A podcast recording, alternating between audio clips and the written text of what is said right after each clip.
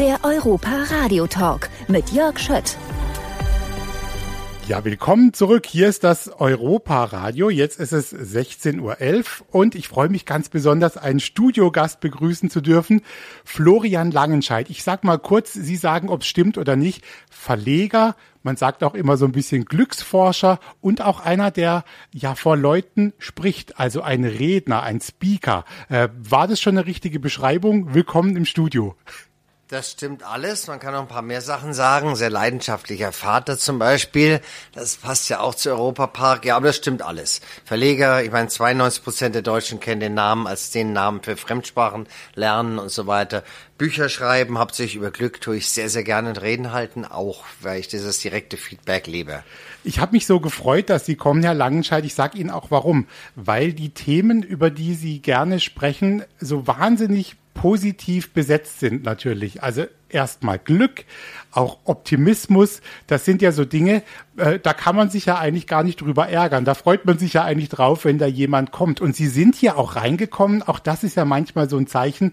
Sie haben gestrahlt. Ich sehe auch Lachfältchen, muss ich sagen. Das gehört ja dann zum Leben irgendwie dazu. Ähm, tatsächlich ist das eine Grundeinstellung von Ihnen? Ja, die habe ich mir aber auch erst erarbeitet. Also so mit 20, 22 war ich ziemlich pessimistisch über die Welt und da habe ich Philosophie studiert und habe eigentlich nur das Negative gesehen. Ich habe gemerkt, das hilft niemanden. Also der, wenn ich schon denke, es wird alles misslingen, dann misslingt's wirklich. Ich glaube, dass Optimismus die wichtigste erneuerbare Energie ist, noch viel wichtiger als Sonne, Wind oder sowas. Und ähm, und wir leben davon und wir müssen daran glauben, was zu verbessern an dieser Welt. Wir müssen die schönen Dinge genießen, wie hier durch den Europapark zu gehen, um die Energie zu haben, auch zu kämpfen gegen das Schreckliche, was auch in der Welt da ist. Und es ist in jedem Fall die überlegenere äh, Lebensform und Grundeinstellung. Man kommt ganz gut durchs Leben, wenn man auch freundlich ist und äh, sich über Menschen freut. Ne? Das ist eigentlich ganz guter Tipp.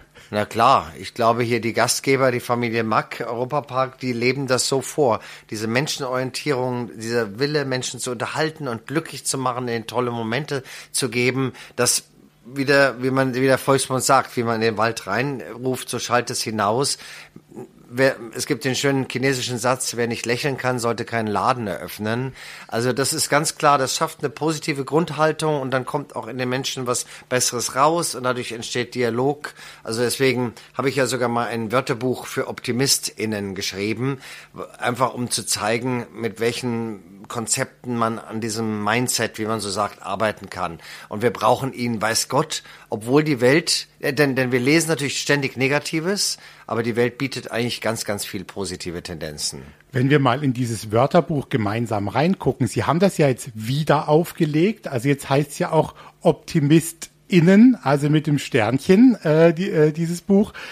Wenn Sie da mal einen oder zwei Begriffe rausgreifen, die Sie besonders schön vielleicht auch finden selbst, welche würden Sie da rausnehmen aus diesem Wörterbuch?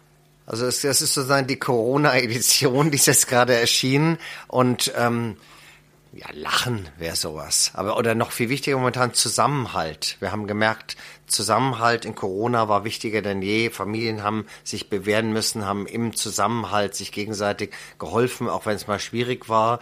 Und das haben wir irgendwie gelernt. Und Zusammenhalt, das merkt man hier auch, wenn man durch den Park geht, ist natürlich wichtig. Das schafft so Erlebnisse, die eine Familie zusammenschmieden, wenn man hier gemeinsam die großen Achterbahnen gefahren ist und sich da getraut hat und so weiter. Das ist wichtig. Und vielleicht ein anderes Veränderung.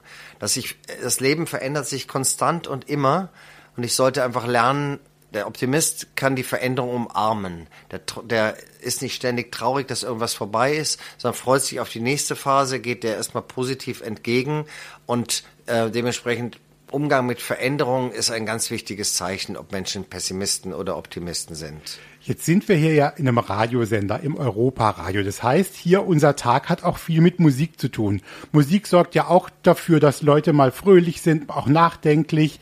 Ähm, ich habe Sie vorhin mal kurz gefragt. Sie sind 55 geboren, das heißt so die 60er, 70er, das war so vielleicht auch die Zeit, in der Sie stärker Musik gehört haben, sage ich mal so. Und äh, ich habe Sie auch nach einer Band gefragt und Sie haben ziemlich schnell was geantwortet. Welche ja, Band bedeutet ein, Ihnen denn was? Ein, ein Lied, zu dem ich wahrscheinlich die ersten langsamen Tänze hatte oder sowas, dass ich, dass ich einfach liebe. Da war ich wahrscheinlich äh, 15 oder sowas. Ähm, Procularum, A Whiter Shade of Pale. Wollen wir den mal zusammen hören? Na, und wie? Das machen wir jetzt.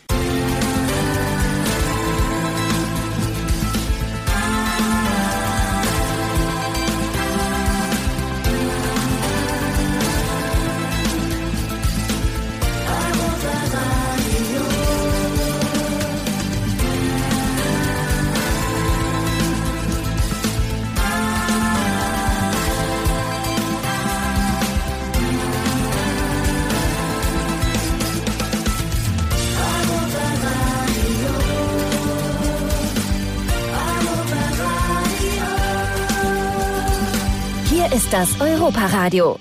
Ich freue mich besonders über den Studiogast heute.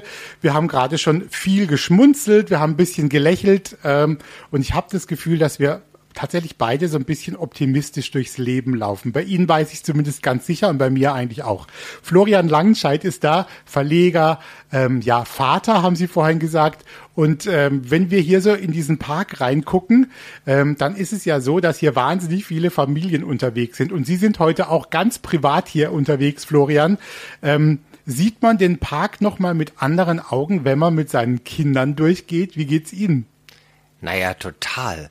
Wir sind hier immer wieder, wenn es irgendwie geht, einmal pro Jahr, zwei, drei Tage oder so. Das ist jedenfalls Highlight. Und das Schöne ist ja, wenn man Kinder hat, man erlebt die Welt ja nochmal. Sie wird sozusagen nochmal neu entdeckt. Dinge, die man selber schon mal entdeckt hat, entdeckt man dadurch auch nochmal neu. Und wenn man hier ist und sieht, wie wahnsinnig die begeistert sind bei jeder Achterbahn und bei jedem Abenteuer und das tolle Essen und all die Kleinigkeiten, dann zieht einen das selber auch wieder mit und man ist dadurch viel glücklicher, als wenn man allein hier rumgehen würde. Also irgendwie solche Erlebnisse sind der Gemeinschaftserlebnisse und bringen auch eine Familie sehr zusammen. Man hat immer wieder Gesprächsstoff, kann sich Sachen freuen. Das macht furchtbar viel aus. Wir sind ja hier eben im Europapark und das Thema Europa zieht sich hier so durch den ganzen Park mit den ganzen Ländern. Hat Europa, dieser Begriff und diese Idee, äh, für Sie auch eine äh, besondere Bedeutung? Stehen Sie da dahinter? Schätzen Sie das? Ja, und wie? Ich meine, das ist die große Chance, die wir haben, eines der wichtigen Projekte politischer, wirtschaftlicher Art, die es überhaupt gibt. Und das müssen wir schaffen, sonst werden wir einfach runterfallen in die Bedeutungslosigkeit in der Welt. Es ist schwierig, es ist eine Anstrengung und so weiter, aber im Vertrag mit dem Leben steht ja nicht, dass es einfach sein soll. Und wir müssen, wir müssen das schaffen, Europa zusammenzubringen. Und das Tolle ist hier wirklich die Vision der Familie Mack, hier Europa im Kleinen zu bauen mit all den schönsten Dingen von Essen bis Architektur, ist einfach was Wunderbares und schafft sicher bei Millionen von Menschen jedes Jahr dieses Gefühl, wie glücklich wir sein können, in diesem vielfältigen Europa zu leben. Jetzt, wenn Sie draußen unterwegs sind, sehen Sie ja viele glückliche Menschen. Das muss Ihnen doch ganz gut gefallen. Ähm, warum ist es hier eigentlich so ganz besonders vertreten? Einfach weil es so schön ist oder gibt es noch andere Gründe? Ich glaube, es sind viele Dinge. Wir, wir streben immer so nach großen Zielen. Aber in Wirklichkeit ist die Textur des Glücks eine von ganz vielen kleinen Momenten. Hier gleich nebenan eben den frischen Crepe zu bekommen, jetzt sogar in einer Halloween-Version in Rot oder sowas. Und das sind so ganz kleine Momente schon mal. Da sind hier unendlich viele verstreut, die man einfach wahrnehmen muss und die man nicht übersehen sollte, weil man immer nur auf die großen Achterbahnen schaut.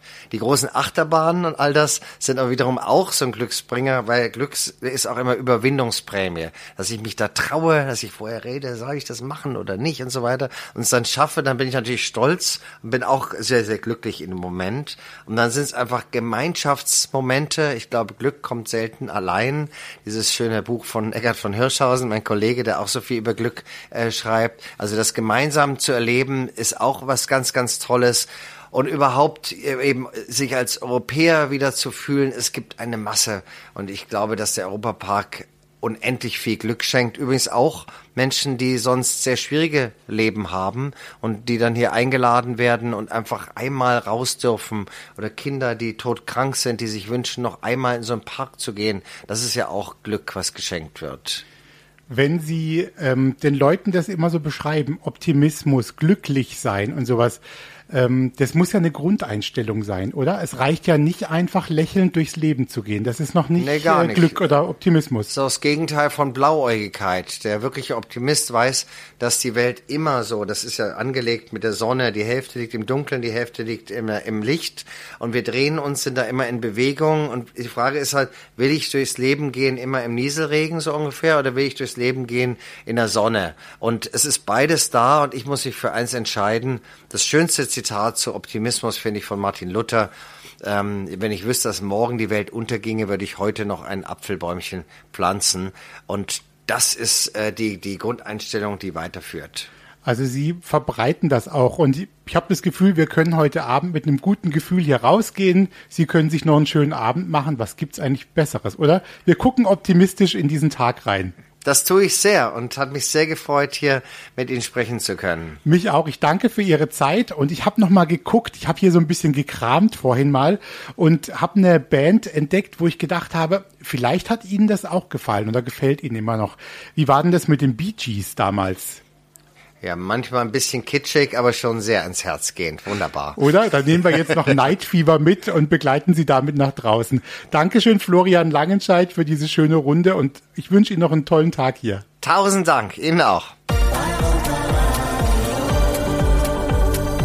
Der Europa Radio Podcast mit Tanja Schiffers und Jörg Schött.